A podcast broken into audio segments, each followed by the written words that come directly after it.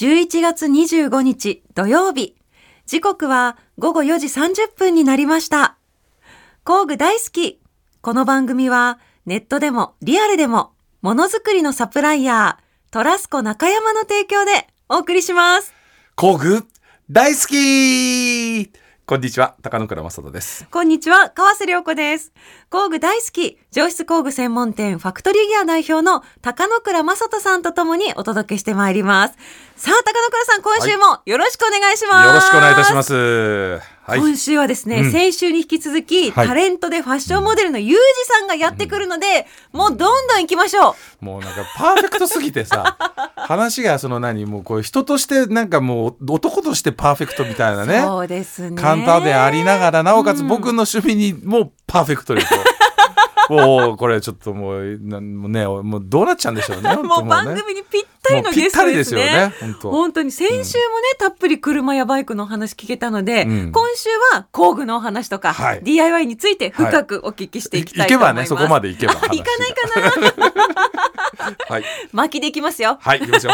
はい さあ、では高野倉さん、はいタイトルコールお願いします。はいそれでは皆さんご一緒に工具大好き TBS ラジオ工具大好きは工具専門店ファクトリーギア代表の高野倉正人さんと私川瀬良子が様々な工具好きな方をお迎えしたり工具や DIY に関する面白いお話を伺ったりする番組です。今週もタレントのゆうじさんをお呼びしています。TBS ラジオ工具大好き川瀬良子とファクトリーギアの高野倉正人がお送りしています。さあ早速ですが今回のゲストの方お呼びしたいと思います。先週に引き続きタレントでファッションモデルのユージさんです。ゆうじです。よろしくお願いします。よろしくお願いします。お願いします。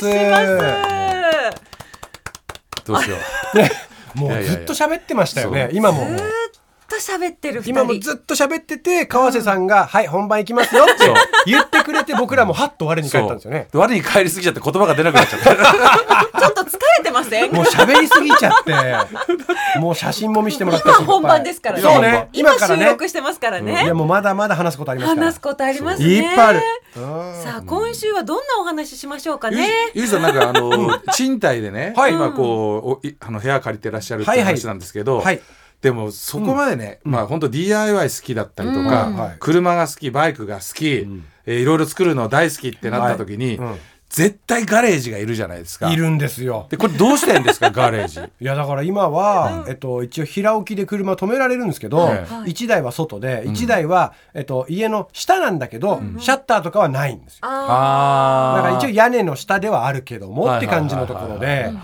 で、まあ、賃貸でオーナーさんはすごい DIY ウェルカムなんで、僕が多分シャッターつけたいって言ったらどうぞって言ってくれるんですけど、うんでも賃貸なんで。帰ってこないんです。よ。帰ってこないですよ。初期投資する割にいつか僕出てくんで。そんねなにお金かけたくないんですよ。そんなんだったら俺大家になりたいもんね。ゆうじさんそう。ですねユージさんがやってくれるな何もしてもいいよってうん。使っていいからって言ってゆう。じさんがさそれでやってもらうとそれ大家さんは最高だもんそう。ね。いやそうですよね。うん。でもほら何年住むかもわからない中そうですよね。えうんってことは、はい。でもやっぱりね、うん。やっぱり僕もですけど、はい。マイガレージが欲しくなるじゃないですか。めちゃくちゃ欲しいんです。あやっぱり。でそれはい。どんな感じですか？やっぱカリフォルニアな感じの。理想のガレージ、まあそうそうそう。ユージさんの。理想。は、えっと、2台ぐらいをあのシャッターの中に止められて、うん。うん。で表にも止められるスペースが欲しいんですよ。でその表っていうのは、はい。もうあの別に決まった場所に何を止めるとかじゃなく、うん。バイク置いてもいいし、まあ、もしかしたら、えー車庫の中の2台の1台は外に出して、うん。1個中は空間だけ作っといて、はい。そこで、まあ、なソファーとか置いてあいい。1台車を眺められる余分なスペースがあるんであー。まあ、車いじったりバイクいじったり、はい。友達呼んでシャッター開けたら広いスペースになるし、みたいな、うんうんもうアメリカンスタイル。憧れ。うちだ。で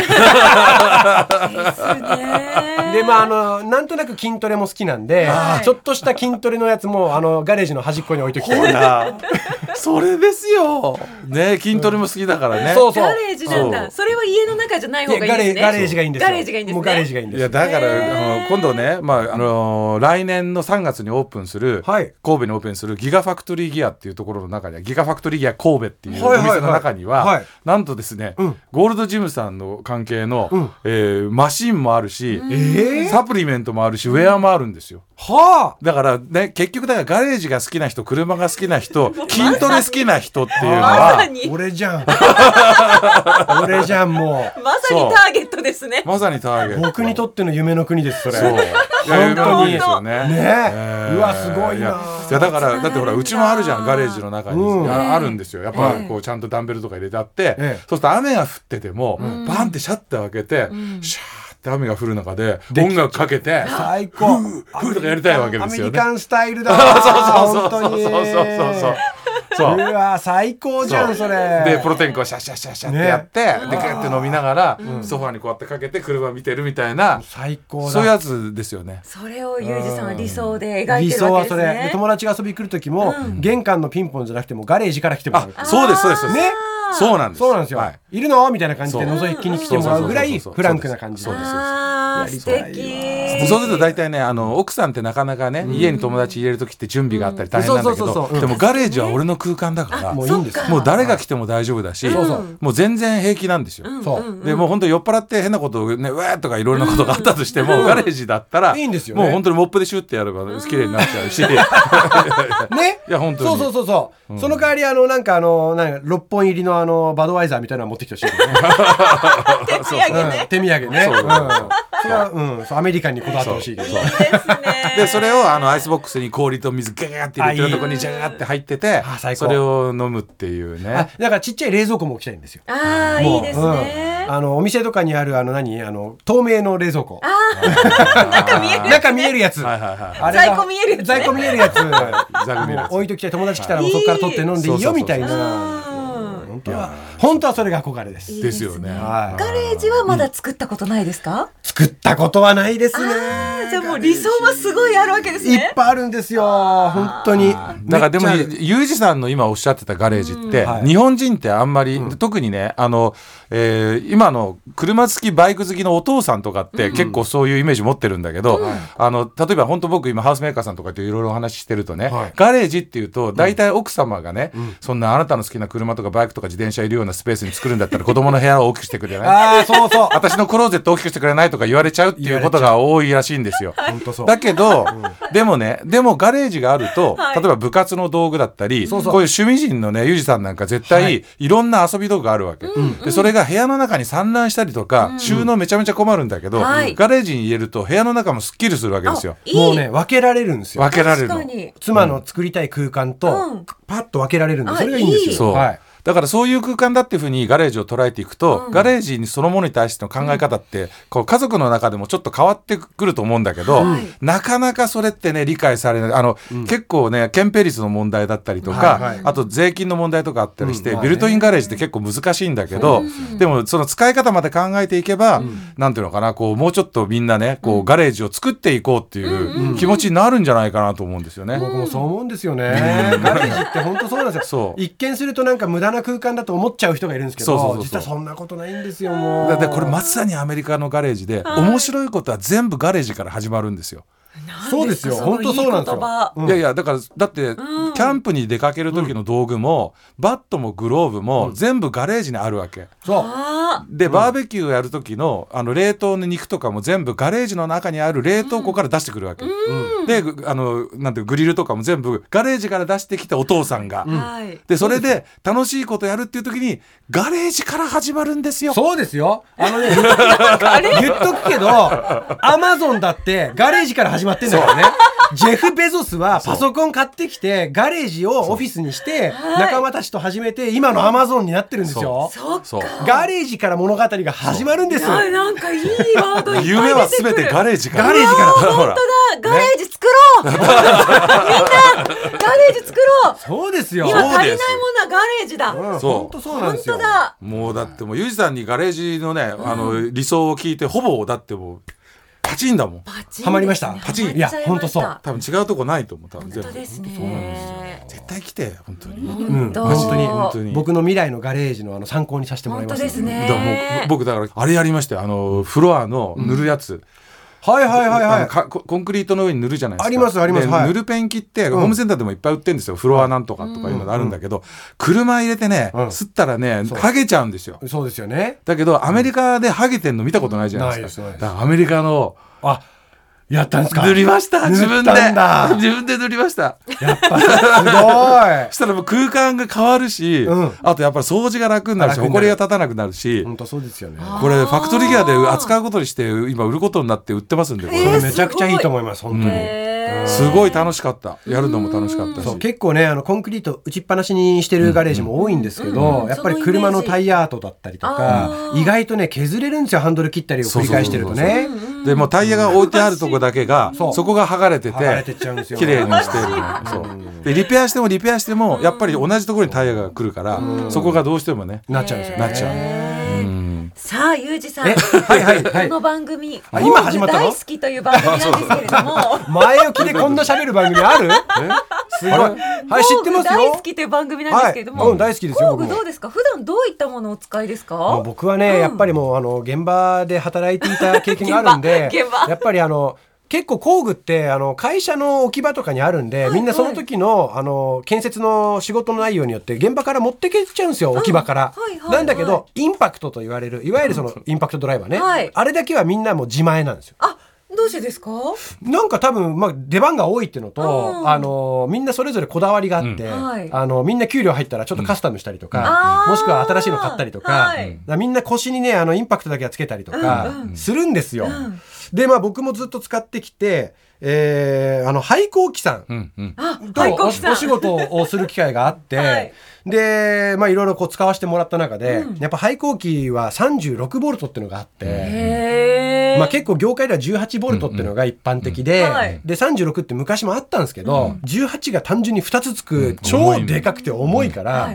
ぶっちゃけ不便だったんですよ、うん。で18ボルトのバッテリーサイズで36ボルトっていうのが出て。すごい。すごいんですよ、うん。パワーもあるし、であのブロワーっていうね今ほらあの、ん。賃貸なんですけど一戸建てみたいな。枯れ葉とかも自分でやんなきゃいけなくなっちゃったから、マンションじゃないから、あのブロワーが欲しいなと思った時にもう今持ってるインパクトの36ボルトもカチャってつくし、はい。便利なんですよ。へえ、そういうのがあるんだ。だからもう僕はいまだにやっぱり愛用してるっていうと、まあインパクト。うん廃工機さんのやつを今使ってはいるけど、別に特別廃工機じゃなきゃいけないってわけではないんですけど、インパクトはもうやっぱ絶対必要。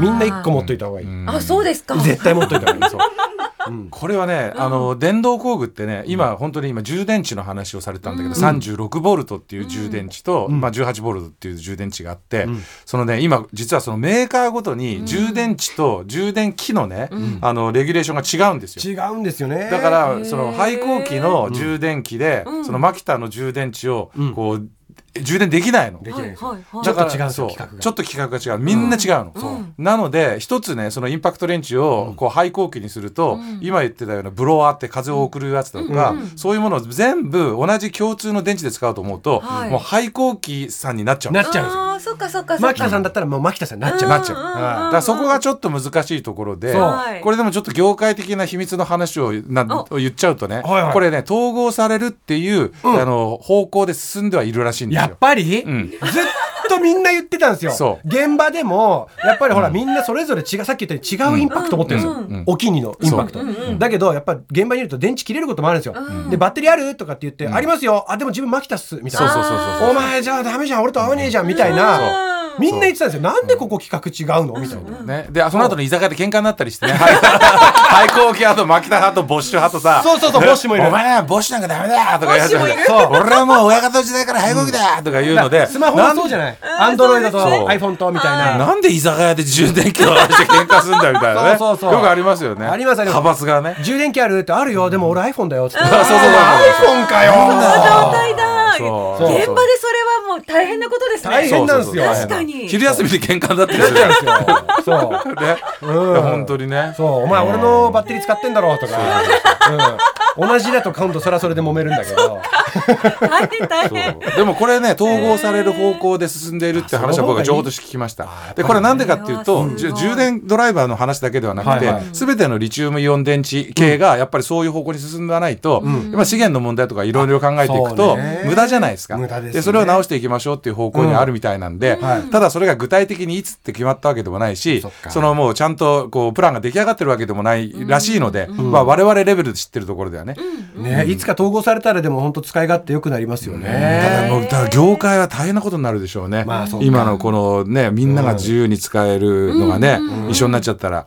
ね。ね。でも、まあ、スマホの例えになりますけど、スマホも iPhone とか Android とかいろいろあるけど、結構今ね一緒になってきてるじゃないですか。ね。うん今はい。一番新しいね USB-C になって、規格がだんだん統合されてきてるんで、そこはね工具もそうなってくるかもしれないでね。ですすね。すごい工具の未来。未来。そうすごい。なるほどね。うんそういう方向になってるので多分ね大丈夫ですいいですもうねいや嬉しいなそうなったら。いやでもだって使う側から言ったらね、これ廃校機でこれマキタでこれミルウォーキーでこれボッシュみたいなのってやってみたいじゃないですか、うん。うん。だっておのおのみんな違うので。そうそうそう。丸の子はこれとかね。そうそうそうそうインパクトはこれいとか。やあるんだ。あるんですよ。あるのあるの？そう。あるの？本当に。そう。だからそれ一緒になってくれたらね、逆にあの業界同士盛り上がっていいかもしれないですよね。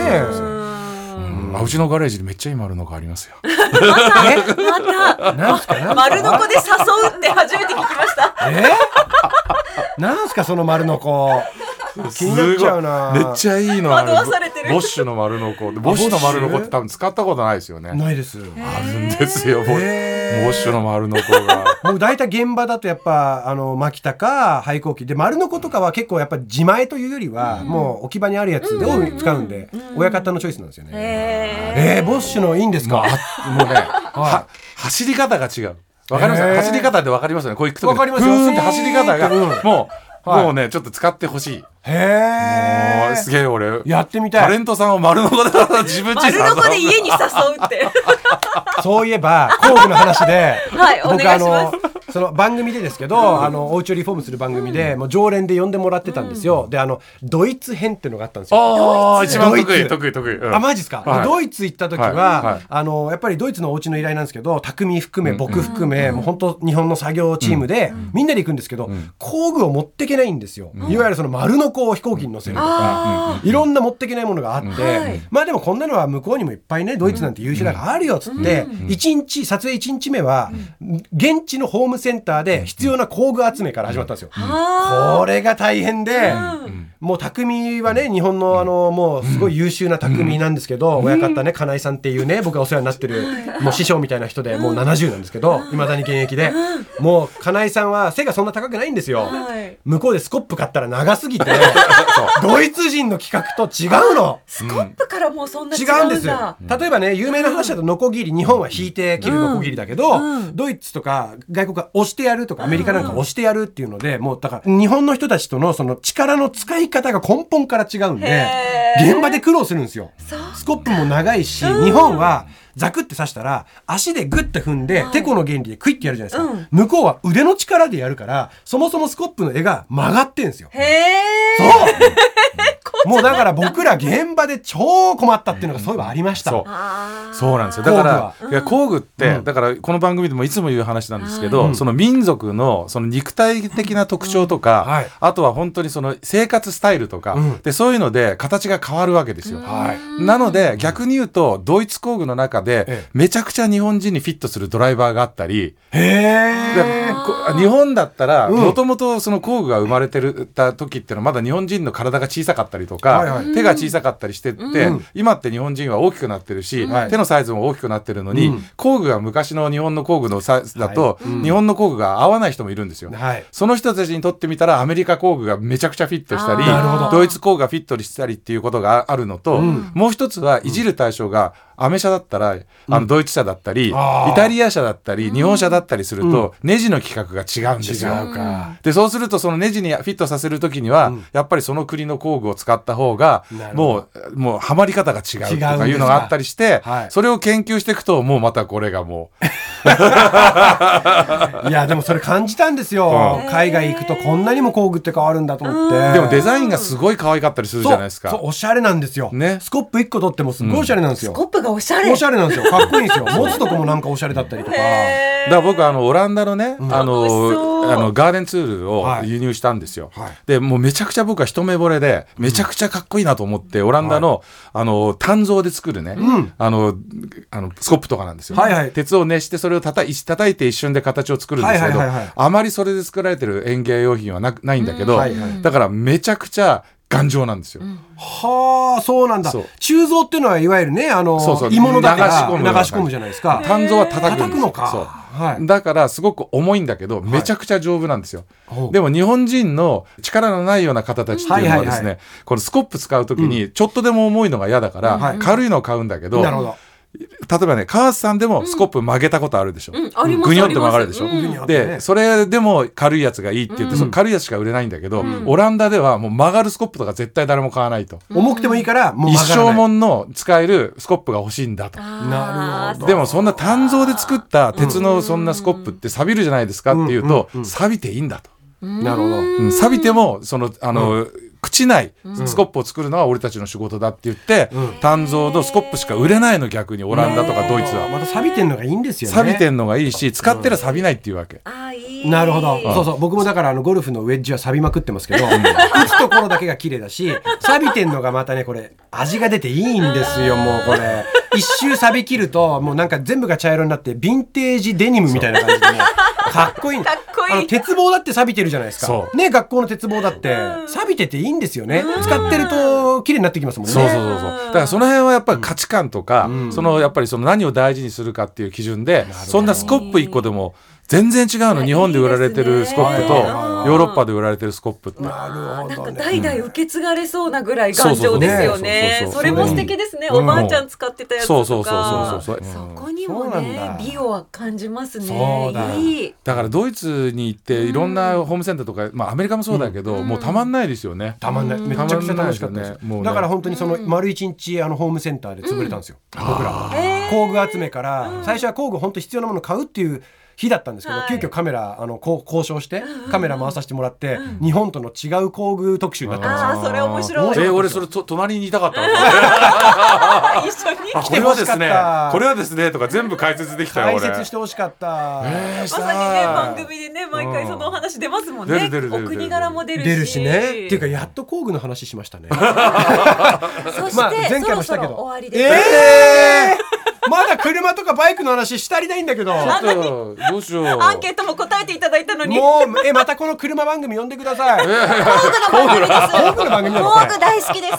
車番組じゃないの？工具大好きです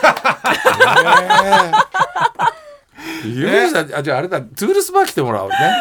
もうプライベートですね。いやいやいやいや酒飲みながらずっとはいはいダラダラ喋るって YouTube 撮ってるんですよ。トゥールズバーっていうのがあるんですね。天王洲で工具やってるんですけど、はいそこにバーカウンターがあって、ええ。毎週金曜日の夜だけバーになるんですけどえー、天王洲で？天王洲にあるんです、でそれはファクトリーギアのて東京店なんですけど、ねはい。で金曜日の夜だけバーになるんですけど、それはもともと YouTube で僕が銀座のバーテンさんを呼んできて、はい。例えばアイアンハートっていうあのデニムの,、うん。あの社長と一緒に1時間デニムについて話をするとか、おー。でそういうやつをやってるんですよ、YouTube えで。ー、。あ、はい。呼んでください。でもそれなんかぜひ、はい。そしたらもうあのね多分3時間ぐらい大丈夫だよね、喋って。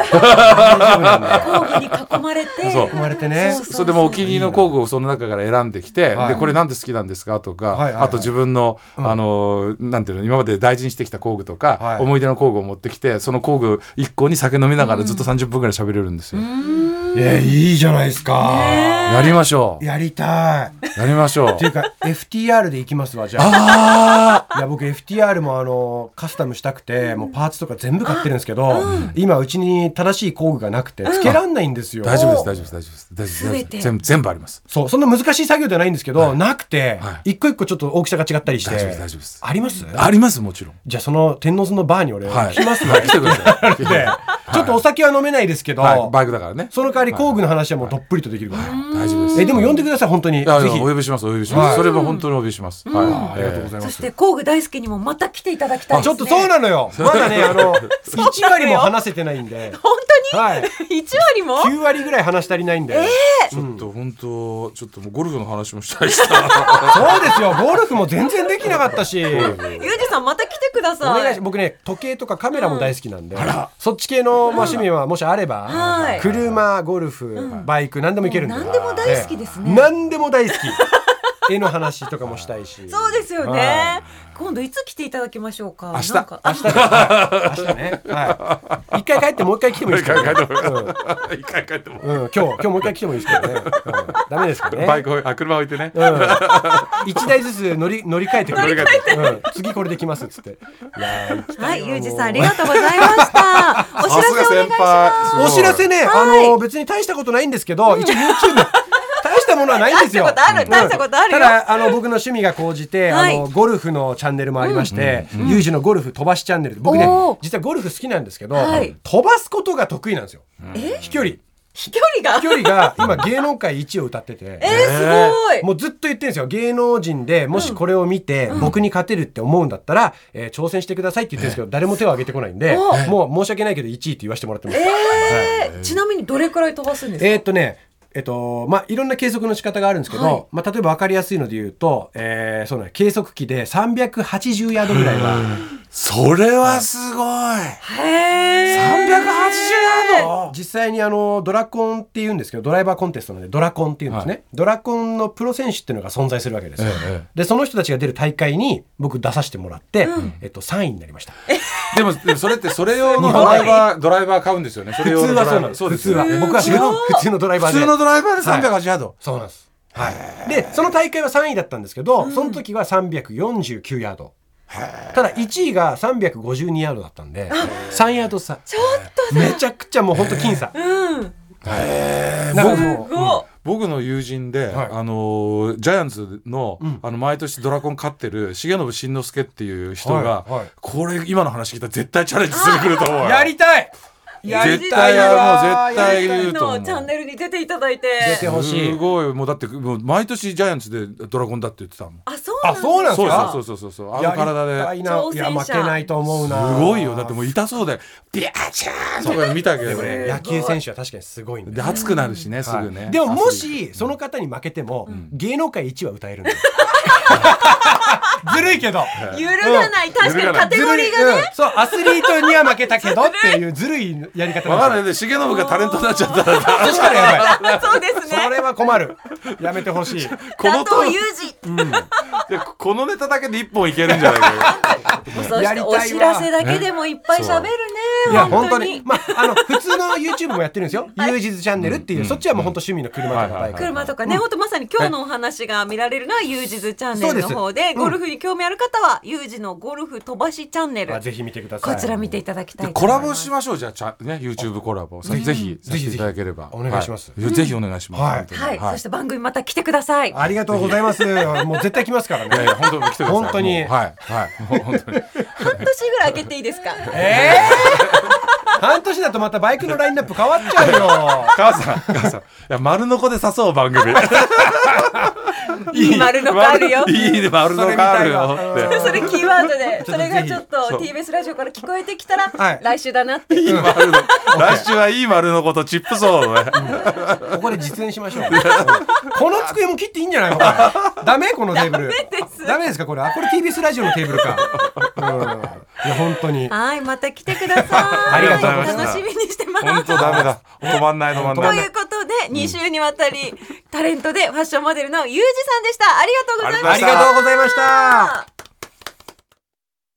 TBS ラジオ工具大好き川瀬良子とファクトリーギアの高野倉正人がお送りしていますさて、ここからは今おすすめの工具を紹介する時間ですが、今日もトラスコ中山の社員さん、島田さんです。よろしくお願いします。よろしくお願いしますお願いします。はいトラスコ中山の島田です。お願いします。今回ご紹介していただく工具何でしょうか？はい。もう、ちょっとお腹に隠しきれず、目の前に置かせていただきました。はい。はい。これ、これお腹から出てきたら大変っていうぐらいでっかいですよ横に広い横幅1メーターぐらいあるもんねありますね。ね、横幅1メーターぐらいあって、はいなんかこの何なんていうの定規のでかいやつの上に。こう何か棒がこうくっついているみたいなものですけど、川瀬さんはきょとんとしてます。はい。はいなんか小学校の時図工とかのあの教室にあったなみたいな。先生が大きい紙切る時にあーガシャンってやってたラシャ紙切るやつこうガシャンってはい。でっかい最大のカッターみたいな。そうそうそうそれに近い形ですね。うんうんうんはいうんこれなんですけど、うんスペインメーカーの、スペインなんだ。はい、スペインなんです。ジャーマンズ・ボアダ社。ジャーマンズボアダ社。ボアダ社。ジャーマンズなんですけどスペインメーカーなんです。うんうんね、そうですよね。ドイツじゃない。ねスペインメーカージャーマンズって言ってるっていうね。そうなんですえースペイン人の。はい。ルビっていうブランドのマニュアルタイルカッターという商品。ルビ。はい。というブランドなんです。マニュアルタイルカッター。はい。はマニュアルタイルカッターっていうのは、はい電気とか電源を使用しなくって、切れ込みを入れて押し割りながらカットする機械に、うんうんと道具になってますね。あ。はい。はい。で、お風呂とかキッチンとか水回りにタイルを敷き詰めたり、うん。庭にタイルを敷き詰めたりするときそうにそうそうそう。はい使うかなと思うんですけど、ん。タイル切れるってことですか？タイル切れるんですよ。切れるんですでも切れないと本当に大変なのよ。タイル切れる？いや、これタイルカッターないでタイル切ろうとすると、その切り口のところがもうまっすぐ切れないから、はい。最後の収めとか大変になるわけですよ。タイルってほら普通に同じ大きさのものがいっぱいあるから、うんうんうんそれをこう重ねていけばいくでしょ、うん。だけど最後のところはちゃんと合わせてまっすぐ切らなきゃいけないじゃないですか。はい。それを切るときに専門のこういうタイルカッターっていう道具があるんですよ。えー。だけど日本で見るのとね全然違うんですよ。色合いがか綺麗だし、ヨーロッパチックな赤い色が使われていて、うんうん。赤が目立ちますね。赤とシルバーと黒ですよね。はい。ええ。結構グラインダーとかでカットする方もいらっしゃるんですけそうど、危なかったり粉塵が出たりするので、うん。あと電源を使わなきゃいけないので、結構大掛かりになってしまう。うん。あと簡易的で安いものだと安定しなくって結局ガタガタになったりとか、うん。どれくらい力を入れていいか分かんなかったりはい。するので、今回は電源も使わずに安定して切れるっていう商品を持ってきてます。あの普通のカッターナイフあるじゃない、うんあれで切るぐらいの感じで切れるんですよタイタイルが。はいはいでも、はいだでもみんなねこうあアマチュアだとタイルカッター使わないで、手持ちのあのグラインダーがあってね、うん。グラインダーって1980円とか2980円ぐらいで大体 DIY やる人とかあの業者さんでもタイルカッター持ってない人でもグラインダー持ってるんでついそれでちょいちょいってやりがちなんだけど、はいはい。それはで削るとねタイタイルを削る時に粉塵がすごいの舞う舞うのが。うんそうだけどこれはカッターなんで、はい。粉塵を回さずにシャッカキッと切ってくれるってことでしょ、そうです。島田さんはねタイル屋じゃない島田さんがどのぐらいの感じでタイル切れるのかちょっと見てみましょう。はい。工作タイムに入ります。工作タイム。これを、まずタイルを、はい。白いタイルを今持ってきていまして、うん。はい。これを中央真ん中にはい、セットします。設置はい。ちなみにこれメモリがついてるので、自分が好きな長さに切れたり何センチとかね。はいはいセンチがわかる。はい何センだもうだからこうあれだ毛書きとかしないでも、はい。何センチっていうふうにあメモリのところに合わせれば、そのままそこで切れるってことですよね。そうです。うん。はい。で、大体位置が決まったら、ん。この調整できるネジをちょっと外して、うん。クランプみたいになってるね。だからね。そうですね。ピューってシルバーの、はい、直角になってる固定する直角定規みたいなね。直角定規みたいなのがあるんですけど、これを端まで持ってきて、うん。またネジを締めて、これでちょっと位置を固定。そうするとタイルが直角でなおかつ好きなポイントでこここだぞっつってけ切れるってことですよ、うん。うん。これだったら誰でも直角にカットできると、はい。はい。で真ん中に一本レールが通ってると思うんですけど、はいこれがカッターを走らせる道筋になっていて、あこういう感じではい、スライドさせて。スライドさせて、はい。ハンドルってそこに刃がついてるわけね。一番下のところに、はい、刃がついて。いててます。そっちについてるんだ。その刃スライドをの方に。この刃をぐ当てて。一番下のところに当てて、ギュッと。強めに、はい、強めに。タイルに当てて。押ギー言ってるギー言ってるギー言ってる。ギーッといって、おお割れた。パキって。切れた。綺麗に。断面も綺麗にパキッと割れているので、本当だ。ガリガリギザギザしてない。はい、なんです。今川さん粉塵来てますか？このスタジオの中に。全く粉塵ね待ってないでしょ？来てません。来てませんよね、うん。それでタイルが切れちゃうわけですよ。これがやっぱりカッターのいいところで、うん。うん。はい、もう本当に綺麗に綺麗に切れてるね。そうですね。まっすぐ。きっと。すごーい、うん。結構誰が使っても初心者が使っても簡単に切れますっていう商品になっております。さんちいやょうどタイル切りたかったんですよ。本当に。いつもそれ言うよね。やりたいこといっぱいあるねこの人ね。私あのちっちゃい鉢でうん。ハーブとかいっぱい育ててるんで、その鉢の下にタイルしてるのがすごい可愛くて、うん。でもちょうどいいサイズがなくてやたら大きかったりとかするんですよ、うん切りたいな切りたいなって毎日思ってたんですよ。これ横幅だってはい。結構何センチ今？横幅が、えっと、全部、全体で。600ぐらいあるから。そうですね。600くらいで、ん。510ミリ角のタイルが切れます。けだ510ミリ角まで一発でボンって入れて、好きな位置でこうまっすぐ切れるんです切よ。りはい。持ってくればよかった。そ緒に着ればよかったです。あ でも日々やっぱ悩んでる方いると思いますよ。まさかタイル切れるなんてっていう。はい。その発想がなかったです。ーこれ島田さんで日本のタイルカッターももういっぱいあるじゃないですか。はいでこれなんでトラスコさんは、はいあえてこのあのタイルカッターを、はい日本にもあるけど、これをあの輸入して売ろうとしたのかっていうと何らかのやっぱり日本のものにはない特徴があるわけでしょ？そうですね。うん日本のものでも結構高かったりとか、うん。簡易的なものだと、うん。そのやっぱりここのレールの部分がしっかりしてなかったりうん。するので、うん。このルビのブランドはうん。レールがしっかりしていてで固定がしっかりできてうん。動かしやすいっていうところに一番大きな特徴があるので、うん今回採用させてもらってます。これすみません。僕のねちょっと、はい。あの今今日見た今使った感覚で言うと。タイルを切るって、うん。川瀬さんもやりたいと思ってるけど、毎日やるわけじゃないし、あの、はい年に1回やるかやらないか、もしかしたらもう何年に1回しか使わないってなると、じゃあタイルを切るカッターを買おうと思うとめちゃめちゃ安いものを買おうとするじゃないですか。はい。で今島さんがおっしゃった通りに日本でも簡易的なタイルカッターあるんですよ、うん。安いの。だけどそれを使うとなかなかまっすぐ切れなかったりすごい力が必要だったり、うんうん。サイズに限りがあったりするね、うん。じゃああのプロ用のタイルカッター使おうかっていうとそこまでいいものいらない、うんそんなちょっとやめてよっていうぐらい高かったりでもちゃんとしてるし使いやすいんですよ。だけどそれを一般的にあの使うかっていうとちょっと使いづらいんだけど、うん。多分このルビーのねタイルカッターその中間にあるものなんですよ。あ、本当のプロ用のものほど実は多分、えーハードに作られてない。うん。僕の見た感じではね。はい。だけど、あのー安い本当にホームユースのものに比べるとちゃんと機能があって、うん。しっかり使えますよっていうものなので、あのーこれねタイル屋さんが使うものではなくて、うん。むしろどっちかっていうとタイル屋さんの仕事やらないけど大工さんが、あの頼まれちゃってやらなきゃいけないとか、結構水道屋さんとかもはい。タイルを切らなきゃいけないとか、そういうねあの自分の本業じゃない部分でタイルカットしなきゃいけない人たちって結構いるわけですよ。はい。でそういう人たちにとっては、うんそのあの本物のタイルカッターを買ってそれを管理するっていうのはちょっと嫌だなっていういうそこ狙ってんじゃないの？トラスコさん。そうですよね。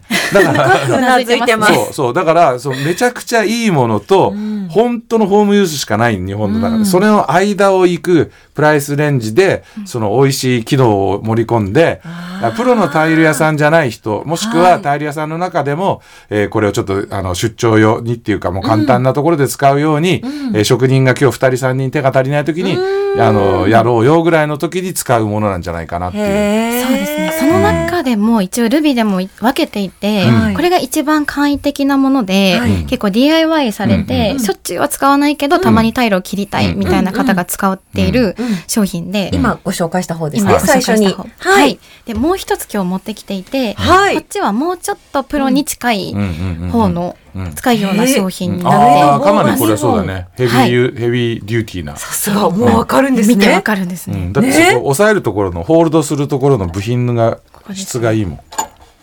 ここで最後押し割るところうのん部品がちょっと全然違う。早く見たいです。はい。わかりました。はい。タイルを押さえるところの座が、うんあのジグ上から確かにしっかり押押さえるところのがついてる。ジグがジグのあの、うん。クオリティが安い方は樹脂なんだけど、いこちらのプロ用のものはちょっとこれアルマイトとかな？んだろうなこれ。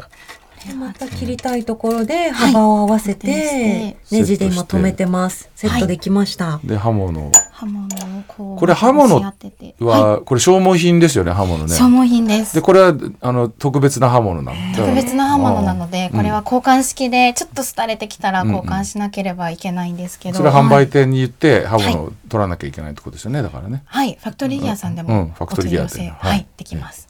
これまたさっきみたいにちょっと刃の形状が違うんですけど、はい。ローラーみたいになってますね。あローラーみたいにちっちゃい刃ですね。はい。でこれを一番下のところに押し当てて、はい。またビーッと上に引っ張っていくと、うん。でさっきの固定具でピッとおーおーおーあ割れます切。れこれました。今見ました川瀬さん。粉塵ゼロ。粉塵ゼロだし、うん一番の、う綺麗な断面ん、え？綺麗な断面。綺麗な断面またはい。あ、こっちのがより綺麗じゃないですか？これねこれはい。僕がお伝えしたいのはすごい。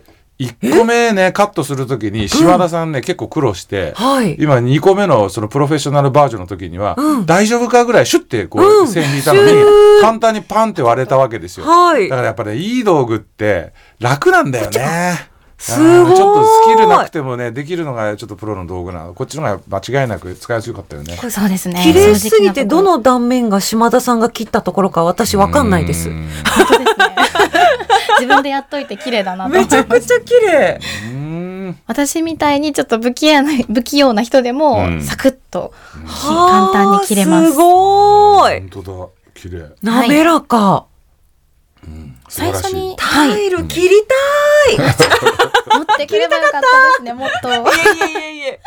もっとこれ小さい幅でも切れるってことですよね。小さい幅でも何センチ切れますみたいな。はい。3センチぐらい切りたいってずっと思ってたんですよ。ちょうどいい感じの。まさかこんなものがあるのかっていうレベルなのこで。れこうなっちゃうとやっぱりいい方欲しくなっちゃうね。ああ、これファクトリーギアさんに置いといてほしい。え？なぜか 借りようとしてるのかな。そうそうそうそう。あ、ダメ？ちなみにこれもうワンランク上のやつがあるんですけどはい、ちょっと価格が若干またかなり上がってしまうのと、へー今回はもうお時間の関係で持ってこれなかったんですけど、はい基本的にはこの2つを知っといてもらえたらいうんいんじゃないかなとはい。思ってまして、すごい。ありがとうございますはい。これちなみに一番最初の方は、セラミックと陶器のタイルまでがカットできて、うん二つ目の方はセラミック陶器磁器のタイルまでカえーットが可能なんです。はい。はい。すごいですねうんはい。これ本当にあの下手にやるとこうなんか汚く割れて、うん。タイルが無駄になっちゃうんで、うん。ちゃんとこういうのでしっかり切られた方がいいと思います。そうですね。はい。なんか高野倉さんがすごい社長の顔してる。はい。いやいやいやいや、いなろいろ今考えてますいね。やそんなことないよ。そんなことないよ。開発しようとされてそうそうそうそう違う違うこれねここれ今日はね違うのこれをどうやって売ろうかとかねあこれをどうやって開発しようかって話じゃなくてうちのどこで使えるかなっていうのがもうそっちだと目線そっちだこれなんかほらだって外にね今やっぱりほらテラコッタとかでさちょっとやりたいとかあるじゃないですか、はい。ありますね。なんかそれを今考えてました。イうん。メージしてこれもう一はい、すいません。もう一個機能がありまして、付属のこの黒い三角形のガイドがうん。ついているので、はい。これを、うんと、さっきの直角になっているシルバーの部分にえ、定規のところね定規のところにパチッとはめるあと、斜め切りができるのもしかして？そうです。あ斜め切ーりができるんです。斜め切りができるんだはいはい今はいはいはいはいはい長方形の小さい、さすがですね、うんタイルしか持ってきてないんですけど、うんちょっとこれ幅広げて、はい。うんあでジグを三角定規を普通の定規の直角のところに挟み込むと、はい斜めに切れるわけですよ斜めにホールドができるんであのなるほど。タイルを斜めにホールドするかうらわ、いい。45度にもさーっと切れるっていう、はいこれが四角形だと本当に綺麗にスパーンって三角形ずつにす切れるので、ごい。こういう需要もあるかなとはいはいあります。思います。あります。こう、角斜めに切りたいです。うんあまさにそうですそうです。おしゃれに。うんはい。なるほどこれはどっちにもついてます。へー。はい。なんかタイルの可能性も広がりますね。ね。まあいろいろ使えると思いますよ。ねはいはい。うん。これなんでスペインメーカーの商品を持ってきたかっていうと、そのルビのメイン工場がスペインにあって、うんうん。でバルセロナにあるんですけど、うん。その、えっと、タイルを使う建造物が多かったりとか、うんサグラダ・ファミリアうんとか、うん。そういう、うん、と建造物があるので需要がすごくあるところに、うん。なんかいい型がないかっていううん。話が来たらしくて、うん。それで開発されてきた商品ということです。はい、あのい建物の内も外もいっぱい石とかね使うんでね、うんうん。これちょっと余談だけど、あの高圧洗浄機ってヨーロッパでめちゃめちゃ売れるのは、うん。こういう石の使う場所が多いからなんですよ。日本よりもそうものすごいこういうタイルとかはい石とかのものが多いんで、はいなので多分スペインとかヨーロッパの方にこういういいものがあるんでしょうね。へえ、そうですね。すごいです、はいこういったものもあるんですね。はい。よろしいでしょうか？はい、よろしいです。長々と話していしまいました。えいえいえいえ。はい。はい。改めて今日の工具何でしょうか？はい。はい。スペインメーカージャーマンズボアダ社マニュアルカッターのベーシック50という商品と、プラクティックプラス61という商品をご紹介しました。タイルが切れるということですね。はい。はい、ありがとうございました。ありがとうございました。はい、島田さん、次回の工具紹介も楽しみにしています。はい、ありがとうございまありがとうした。ございました。あっという間にエンディングです。高野倉さん、もうユージさんのパワーすごかったですね。どのぐらい使っていただけるのかっていうね ぐらいのちょっとボリュームになっちゃいましたけどね。はい高野倉さんを上回るぐらいのボリュームでずっとユージさん喋ってましたね。そうそうそうそうト。ークのボリュームがすごい。いやもうだからさお互いが言いたいことが多すぎるからさ。そうそうそうそうって言って、どんどんどんどんどんどん。そうそうそうね。であのミトンさんの場合はちょっとこうちょっとずつこうずれながらねあの話が作られていくけど、はいユージさんと僕の場合はこうドンピシャすぎて、はいおお好きなものが、うんだから熱くなりすぎちゃうね。本当に熱くなってましたね。ね。うんそして恒例の LINE 交換。LINE 交換してきた。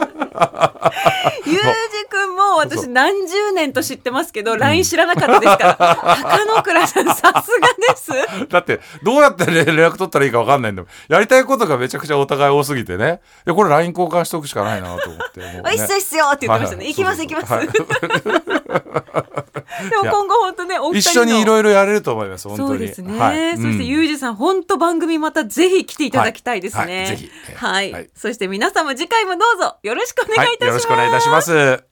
工具大好き。ここまでのお相手は川瀬良子と。ファクトリーギアの高野倉正人でした。また次回工具が今よりももっと好きになっているあなたとお会いしましょう。さようなら。工具大好き。この番組はネットでもリアルでもものづくりのサプライヤートラスコ中山の提供でお送りしました。